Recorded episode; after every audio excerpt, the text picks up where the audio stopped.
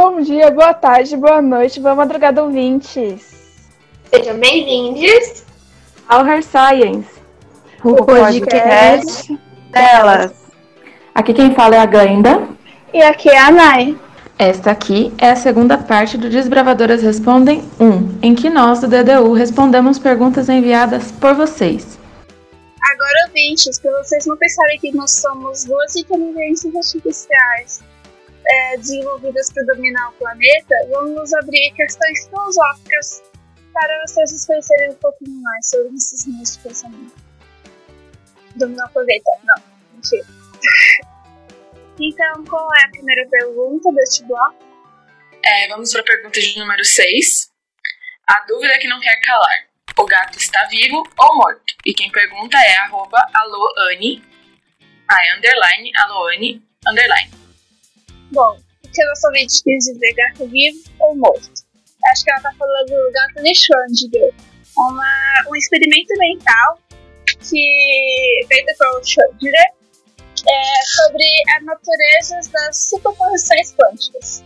Quando temos todos os estados possíveis em um sistema até que haja uma interferência de um observador. Mas o que é o gato de Schrödinger? Imagina que em uma caixa de ferro Imagina uma caixa de ferro, de forma que não podemos ver o que, o que, o que está acontecendo ali dentro. E lá nós colocamos um gatinho vivo e fechamos a caixa. Junto a essa, ao gatinho tem um elemento radioativo que pode ou não decair dentro de uma hora. Caso este elemento decaia, acionará um sistema que resultará na emissão de um veneno e matará o gato. Mas se o veneno não decair, o gato continuará vivo. É, agora eu pergunto: o gato está vivo, morto, mor-vivo, do morto? Bom, até que haja um observador, nós não podemos saber o que aconteceu com o gato. Ele está. Então ele está vivo e morto. Mas no momento que você observar, ele estará morto ou ele estará vivo. E aí essa superposição quebrará com o observador, que é você. Então, pergunta 7.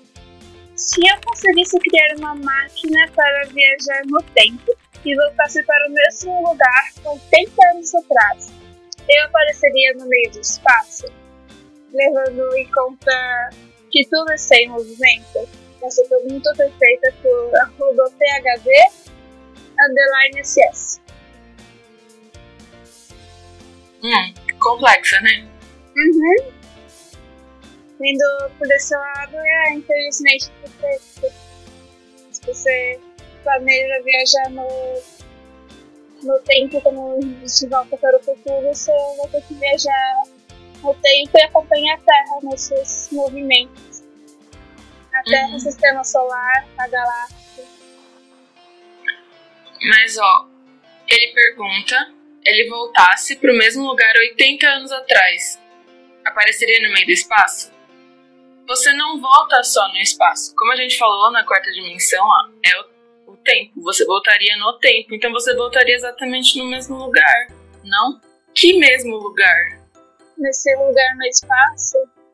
Então, ao invés de, se você viajar somente nessa, nessa quarta dimensão tempo, você voltar para esse lugar no espaço é um, é um vácuo, é meio. Pode ser qualquer lugar, mas talvez não a Terra. Difícil de imaginar. Porque, por exemplo, tô aqui na minha casa. Aí eu vou voltar 80 anos atrás. Eu inevitavelmente viajaria no espaço também. Então, é meio difícil prever onde que a gente estaria. Uhum. Terá que entender todos os movimentos do universo e do seu planeta referencial. E tem tantos movimentos, né? Até porque o espaço-tempo tá ligado. Perdão? É que tem muitos movimentos e tem tantos movimentos no universo, no nosso planeta, no sistema solar, que, por exemplo, a gente não consegue rastrear pela quantidade de tempo que dura a vida humana ou que durou a humanidade já. Porque tem movimentos que podem parecer que nem existem, justamente porque, sei lá, eles ocorrem a. Tipo, a percepção pra gente poderia vir a cada um trilhão de anos. E a, a, a humanidade não existe há tanto tempo. Então, começa que já é difícil rastrear os movimentos que acontecem de fato. Seria difícil entender onde estaríamos caso voltássemos no espaço-tempo. Sim, sim, a aleatoriedade desses movimentos, esses movimentos completamente aleatórios, é, disputam bastante cálculo. Então, quando, de novo, naquela, naquele episódio de Simpsons, que gente volta pro futuro, e o Blender volta pro futuro ficando dormindo por mil anos na casa dos Simpsons, ele viajou no espaço e no tempo. No espaço junto com esses infinitos movimentos aleatórios que nós não talvez não tenhamos acesso a todos. Acho que tá respondido, né? Acho que sim, ou deixamos ainda mais dúvidas para os ouvintes. Acho que mais dúvidas, mas não tem como. Não. É, é bem abstrato. Pergunta 8. A inteligência artificial é realmente perigosa? Quem pergunta é arroba Gabriel Cohen. É, nós temos inteligência artificial e, e nós usamos e sobrevivemos inteligência, com inteligência artificial atualmente em muitos aspectos. O, a plataforma que nós estamos usando para gravar tem inteligência artificial com certeza. A plataforma que você está usando para nos ouvir você, você chegou a ter acesso à nossa voz com algum tipo de IA. O celular, que você, o dispositivo que você está usando para ouvir, com certeza tem, tem IA para processamento, para saber quem você é, para te ouvir e conhecer um pouco melhor sobre você. A, o Google para reconhecer a sua voz e fazer a pesquisa. Bom, eu acho que já ficou bem claro inteligência artificial nos ajuda muito a, a seguir hoje com essas tarefas básicas do dia a dia desses dispositivos que usamos constantemente. Ah, mas a pergunta do ouvinte é se a inteligência artificial é realmente perigosa? Não sei, não vejo uma IA sendo criada para Será que algum dia os robôs vão perceber que os humanos, inclusive Terra, só ajudam a destruir o planeta e, e aumentar alguns fenômenos na Terra? E talvez eles não. Eles, talvez eles sejam meio que inúteis assim para o desenvolvimento da tecnologia? Bom, eu sei que a Boston Dynamics está desenvolvendo robôs que sabem rebolar melhor do que que já dançam melhor do que eu. eu acho que é bem, como eu falei, né, é bem difícil a gente imaginar o futuro do desenvolvimento da inteligência artificial. Eu acho que quem pergunta sobre o perigo da inteligência artificial, imagina aquela questão que a gente falou do paradoxo de Fermi e tudo mais no do grande filtro, que a inteligência artificial um dia acabaria com a humanidade, uma coisa bem ficção científica e tudo mais. E é difícil pra gente imaginar isso porque tá muito longe esse tipo de situação pra gente hoje. Mas o que a gente deve se perguntar sobre o perigo da inteligência artificial é justamente isso, como mostra naquele documentário O Dilema das Redes, do, da Netflix. Se perguntar do o quão eles conseguem prever da nossa personalidade, né, com aquela com a inteligência artificial e o, como que essa inteligência vai dominar o nosso, nosso poder de decisão. Eu acho que o principal perigo está aí. Porque o ser humano é muito fácil de ser iludido, né? A gente tem essa ilusão de opiniões próprias o tempo todo.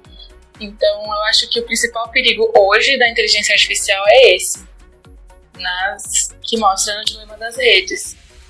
Do, mas aí não falou exatamente da inteligência artificial, mas das empresas que desenvolveram essas IAs para construir traços de personalidade do usuário e depois poder fazer disso um negócio viável dentro do capitalismo com um bom lucro, né? Sim, total. Total. no fundo, a gente tem que ter medo dos seres humanos usando essa inteligência artificial, né? Não da inteligência artificial em si criando vontades próprias, e sim da vontade própria de quem está usando.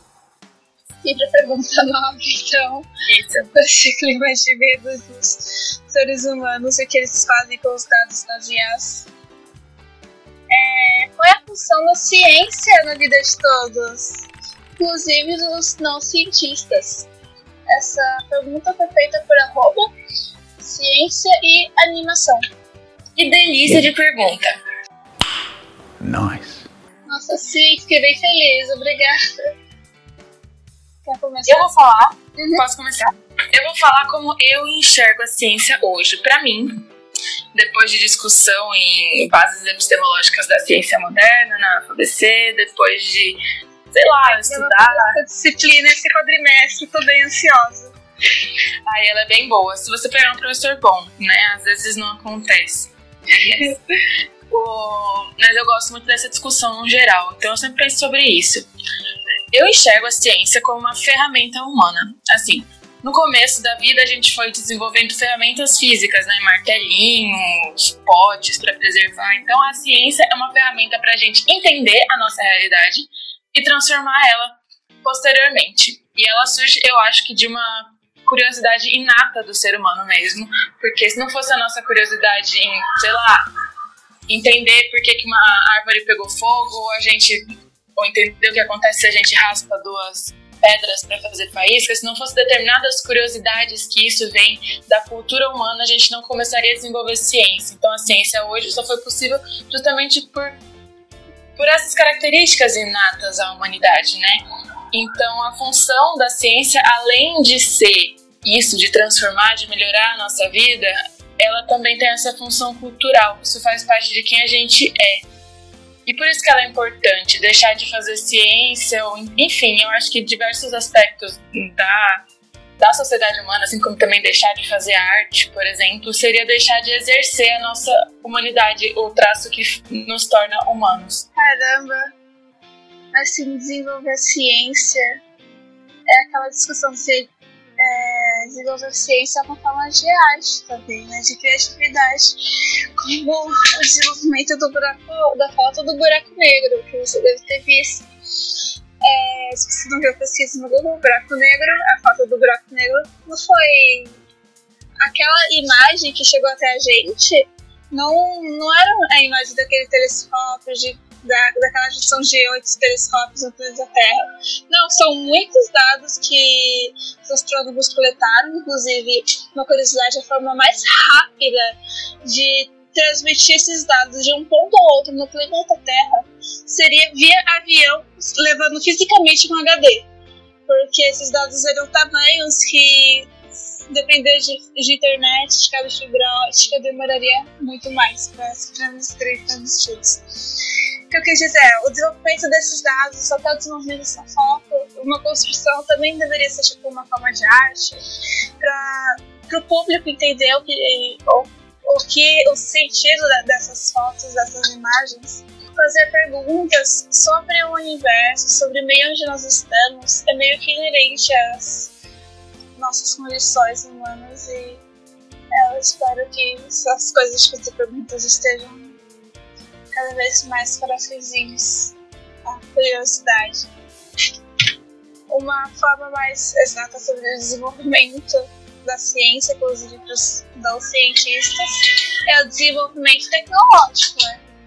O computador que você usa para trabalhar só surgiu por desenvolvimento de pesquisas, o touch do seu celular também foi por desenvolvimento de pesquisas de base em alguma universidade. Exatamente, essa é, é a importância da pesquisa de base, a pesquisa por pura curiosidade e vontade de saber, de entender, né? Toda ciência pode virar uma aplicação depois. E eu, eu, na verdade, acho que toda ciência já é um pouco aplicada justamente pelo interesse que a gente tem em pesquisar aquilo em específico. Por exemplo,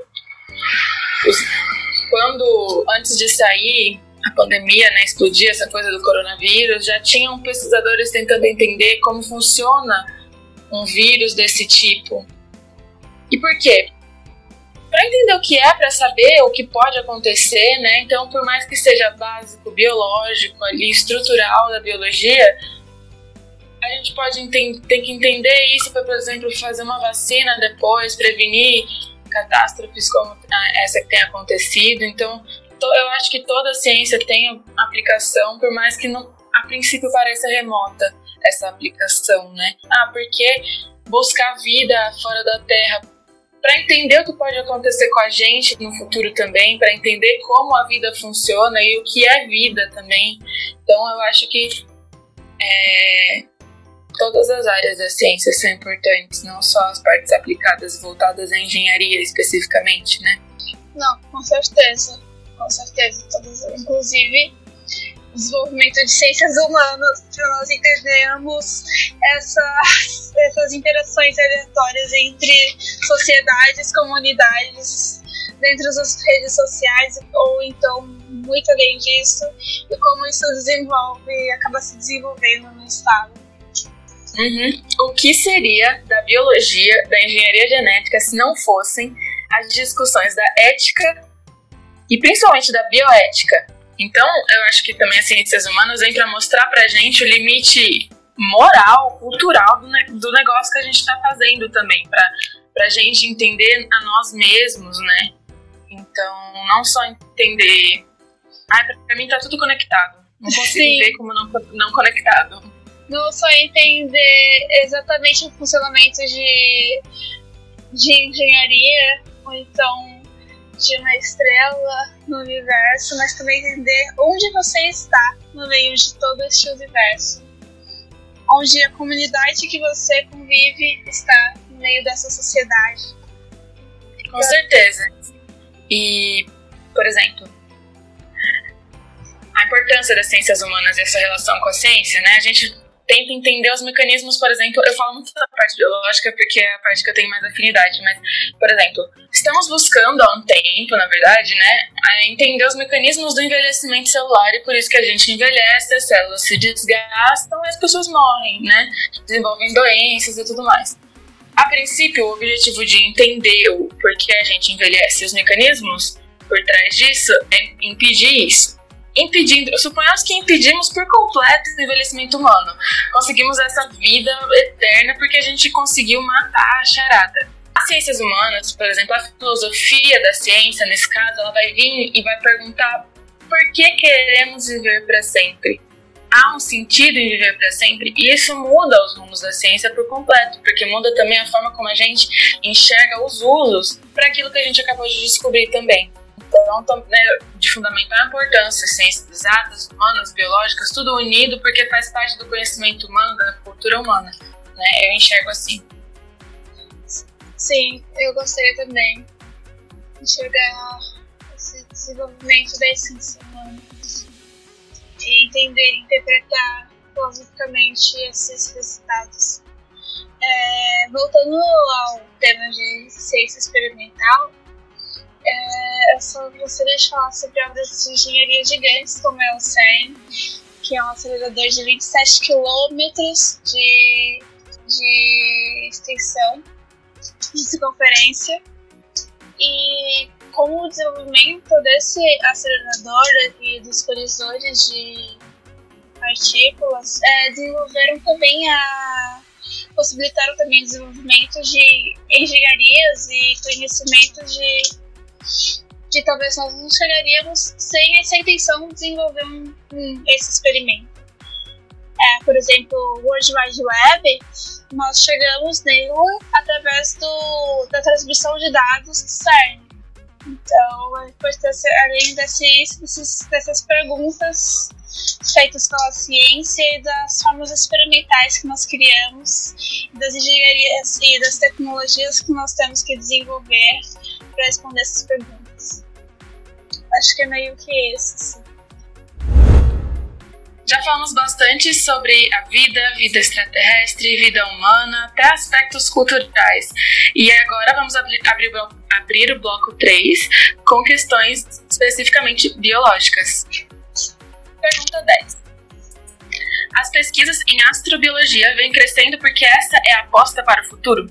Se vocês tiverem materiais que conhecem sobre isso, postem aqui, por favor. Por arroba, arroba, por arroba Haruno Sakura.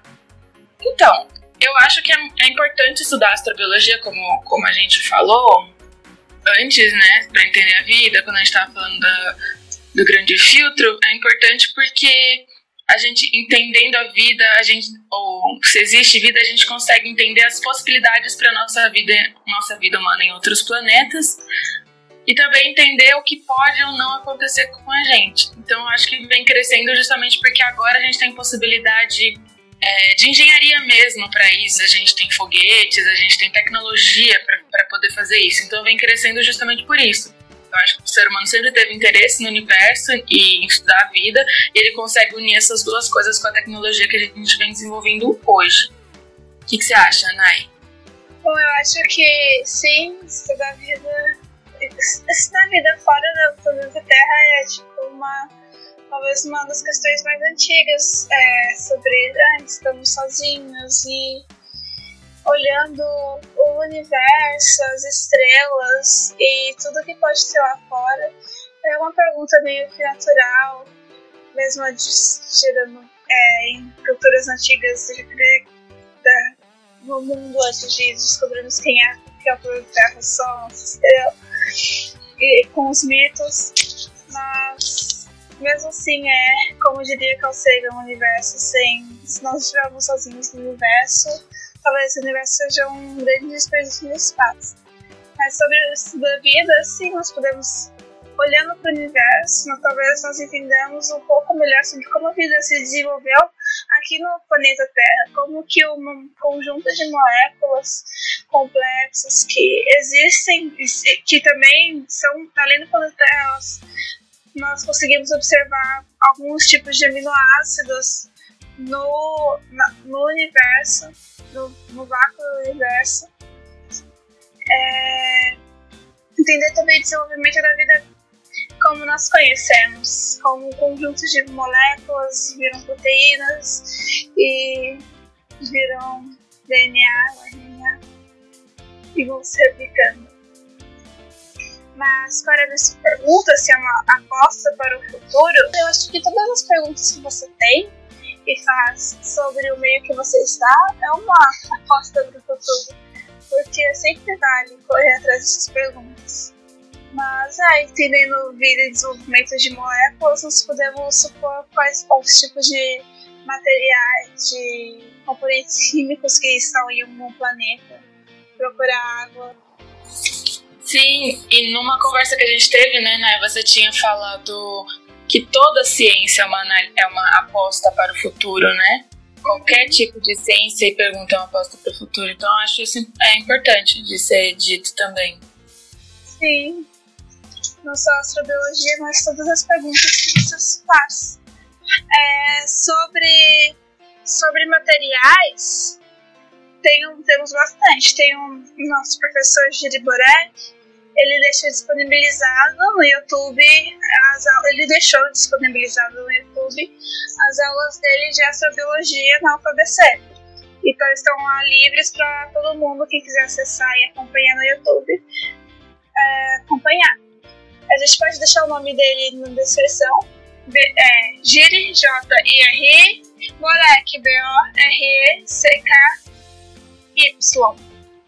E também tem a apostila de astrobiologia da USP, que eu também acho super interessante. Foi escrita por alguns autores, entre eles o Douglas Collante, ele apareceu no Fantástico. É só pesquisar astrobiologia, USP, PDF no Google, você com certeza vai encontrar. Isso, é isso que eu ia falar agora. Eu tinha até, tava até pesquisando um, o nome específico dessa apostila, é Astrobiologia uma ciência emergente. E aí você acha, ela é bem boa. Eu já tinha dado uma olhada assim que eu entrei na UFABC, é muito boa. Eu acho que sobre essa pergunta, então, é isso. Próxima pergunta. Pergunta 11. O que é vida? Por arroba evers ponto underline ponto n. Então, essa pergunta, na verdade, é uma discussão na área da biologia. Cientificamente, para um ser ser considerado vivo, precisa atender a alguns requisitos que eu vou falar. O primeiro é um requisito que, é, que olha para a fisiologia, ou seja, um ser é aquele que realiza funções básicas e responde a estímulos. Só que esse tipo de, de análise da fisiologia para considerar a vida ele, é, tem algum problema, porque algumas máquinas também têm essa habilidade de consumir e transformar componentes químicos e reagir a estímulos, como por exemplo um carro. Então essa definição não é completa. Depois disso, os cientistas começaram a olhar então para definir o que é vida, mais para o metabolismo. Então, um ser vivo é aquele que possui delimitações próprias, né, entre o seu eu e o externo e realiza troca de matéria com a vizinhança. Só que, novamente, essa, essa definição não é completa, pois alguns esporos e sementes podem passar muitos anos adormecidos, né, o que contradiz essa, essa definição, e uma vela acesa também atenderia a, a esse requisito. Really, nigga? Não acredito que tá passando o carro do gás, mano. a terceira parte que a gente vai analisar é a bioquímica. Então, para a bioquímica, seres vivos é, possuem material genético, isso é, informação presente em moléculas de ácidos nucleicos que podem ser reproduzidos de forma hereditária. O que também é um problema, essa definição não é completa, porque aqui a gente consegue englobar os vírus como seres com vida e não existe um consenso, na verdade, quanto a isso, é, porque eles sempre precisam de um outro ser, de uma outra molécula, de uma outra de uma bactéria, de uma outra célula para, na verdade, conseguir desenvolver as suas atividades metabólicas eh, e etc, né?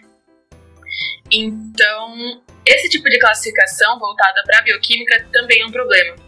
Para a genética, um ser vivo é aquele que está sujeito a evoluir devido à seleção natural e mutações genéticas, é, que essa está mais próxima do que a gente enxerga hoje, né?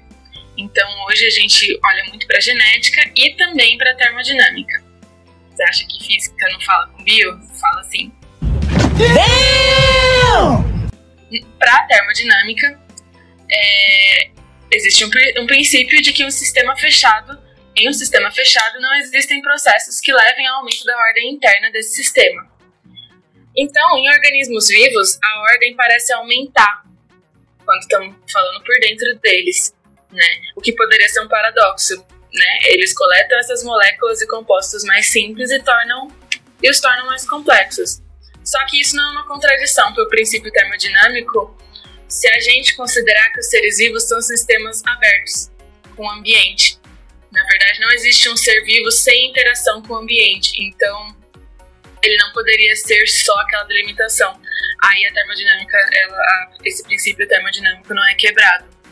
Então, toda essa questão do que é vida é uma discussão, na verdade, biológica e ela vem evoluindo com o tempo, mas ela ainda está em aberto. Justamente porque a gente precisa entender mais como funciona a vida em outros lugares para a gente também poder definir o que é vida.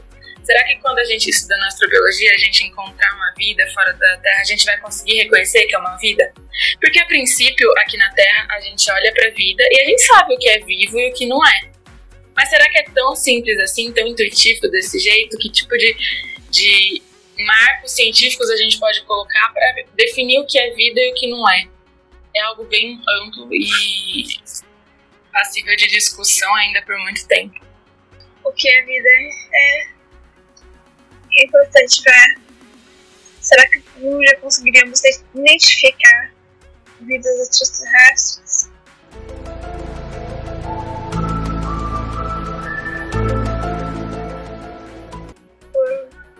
mesmos mais básicos. É, pergunta 12. Qual, qual o período total entre o ato de vacinação e a imunização do organismo? Por arroba Emmanuel Assis. Agora que estamos no, em período de vacinação, finalmente. Finalmente foi aprovada. Então, respondendo à pergunta, é, depende da vacina de que a gente está falando, né? Por exemplo, a, a Moderna avaliou a eficácia da sua vacina a partir de 14 dias após a segunda dose. É, então, a gente só tem informações sobre a eficácia daquela vacina, desse período de imunização, a partir de 14 dias, que foi o período que ela analisou. Enquanto que a Pfizer mediu começando a partir de 7 dias após a segunda, a segunda dose. É, e por isso, ambas, dentro desse período, né, cada uma no seu período que foi analisado, que foi comprovado cientificamente, elas apresentaram 95% de eficácia depois desse período. Mas tudo depende, depende de como é feita a vacina, depende de cada organismo, depende. O que a gente pode afirmar é que 95% das pessoas estavam imunes após esses períodos que a gente falou. Pelo menos para essas empresas, a Moderna e a Pfizer. Agora, mas, de qualquer forma, mas de qualquer forma, pessoal, tomem a vacina. Se puder, tomem a vacina. Se você conhecer alguém que é o próximo na linha de tomar vacina, leve essa pessoa é importante quanto mais pessoas imunizadas, lembrando, menos chances o vírus teria de se replicar, menos mutações nós observaríamos. Exatamente. É, pergunta 13. A vacina vai me deixar imune para sempre? Por arroba Iris Campanella. Então, o vírus SARS-CoV-2 é um retrovírus, vírus de RNA como ele tem apenas uma fita de código genético, ele tem mais possibilidades de sofrer mutações. E quanto mais ele pudesse replicar, maior as chances de ocorrer essas mutações. Assim, em meio à pandemia, observamos diversas mutações do vírus, algumas como as do Reino Unido, mais resistentes, possibilitando maior contágio e transmissão do Covid-19. Lembrando que agora também é mais recentemente é, a gente observou uma mutação em Manaus devido à quantidade de contágio, bem provável que a segunda onda tenha sido devido a essa mutação. É que o Cruz ainda não conseguiu mapear esse código genético do, dos vírus segunda onda de Manaus, mas é muito provável. Né? Japão eles perceberam essa mutação em Manaus. É, também tem a, teve a Alemanha que detectou alguma mutação recentemente aí lockdown até fevereiro, até nas primeiras semanas de fevereiro. Mas enfim, seguindo, é, também temos a variante na África do Sul, que também com o tempo se tornou é, responsável pela maior parte dos casos da doença. Assim como o vírus, assim como o vírus da gripe, talvez as campanhas de imunização contra a Covid-19 devam ocorrer periodicamente devido às mutações. Porém, com a vacina, como citei antes, há menos chances do vírus se replicar e sofrer mutações. Por isso, ouvintes, levem, tomem vacinas, levem as pessoas que vocês amam, se conseguirem para tomar vacinas também. Pergunta 14. Com a vacina, vou poder ficar sem máscara? Por arroba iris campanel. Não. Basicamente, né? Mesmo que a pessoa esteja vacinada, a partir do período de tempo necessário para o corpo se imunizar, então dose 1, dose 2, tudo que está previsto pelas pesquisas e tudo mais, isso significa, né, que ela apenas que ela não desenvolverá os sintomas, graves ou não, pelo menos até o que se sabe, né? Mas o vírus pode continuar em circulação. Portanto, para a gente proteger não só nós mesmos, como o outro que pode não, que pode não estar vacinado, os protocolos de distanciamento social, assim como a máscara, ainda serão necessários, pelo menos até que as taxas de transmissão caiam substancialmente e exista uma porcentagem suficiente de população imunizada. Continua, toma vacina, continua usando máscara até falarem que não precisa mais, até porque você tem que pensar nos outros também. É, pergunta 15 todos poderão tomar, crianças e jovens, por arroba poeira underline cósmica 87. É, o Plano Nacional de Operação da Vacinação contra o Covid-19 não pretende vacinar, por enquanto, menores de 18 anos de idade e gestantes. E por quê? Porque as vacinas não foram testadas ainda nesses grupos, não se sabe os efeitos, né? Como a vacina foi aprovada num período emergencial, existem essas questões. Mas isso não significa, por exemplo, que no, no calendário anual, no projeto de vacinação nacional, pessoas menores de 18 vão ficar sem a vacina para sempre. Não é assim, depende, precisa se fazer estudo, precisamos de tempo para isso. É por isso que agora, como é emergencial, a gente vai vacinar os grupos prioritários, né? E depois vamos fazer pesquisa e possivelmente expandir para toda a população. Mas precisa de tempo, né? Agora imunizar os grupos de maior risco contra a doença, contra o vírus. E agora, a última mensagem que a gente recebeu foi de arroba poeira underline cósmica 87. E esse arroba diz: Gostaria de eternizar a nossa existência cósmica no universo. Na verdade, aqui, em parênteses, existência cósmica e no universo acaba que é um pleonasmo, mas tudo bem. Mas enfim, não existe uma maneira concreta de eternizar esse nosso universo. Vivemos apenas durante instantes, porém podemos aproveitar essa viagem estabelecendo conexões com outros seres humanos e nos maravilhando com todo o nosso cosmos. Mas a nossa existência aqui nesse planetinha breve, mesmo como o nosso planetinha. Infelizmente.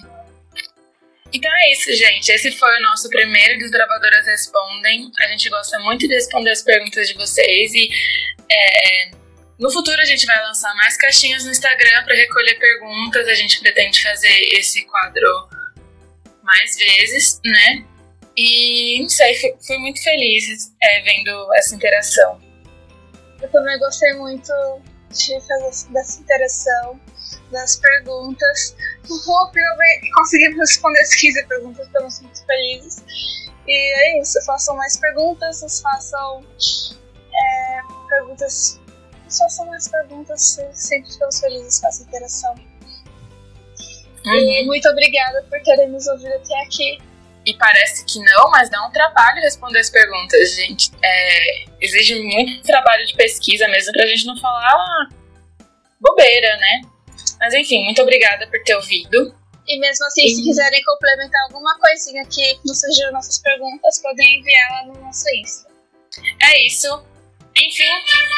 Ai, peraí, meu Deus. No, God! No, God, please, no! No!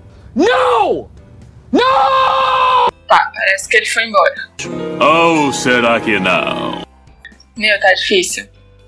Temos recados. Essa vai ser a minha melhor vigarice. Não acredito. Eu não cara acredito.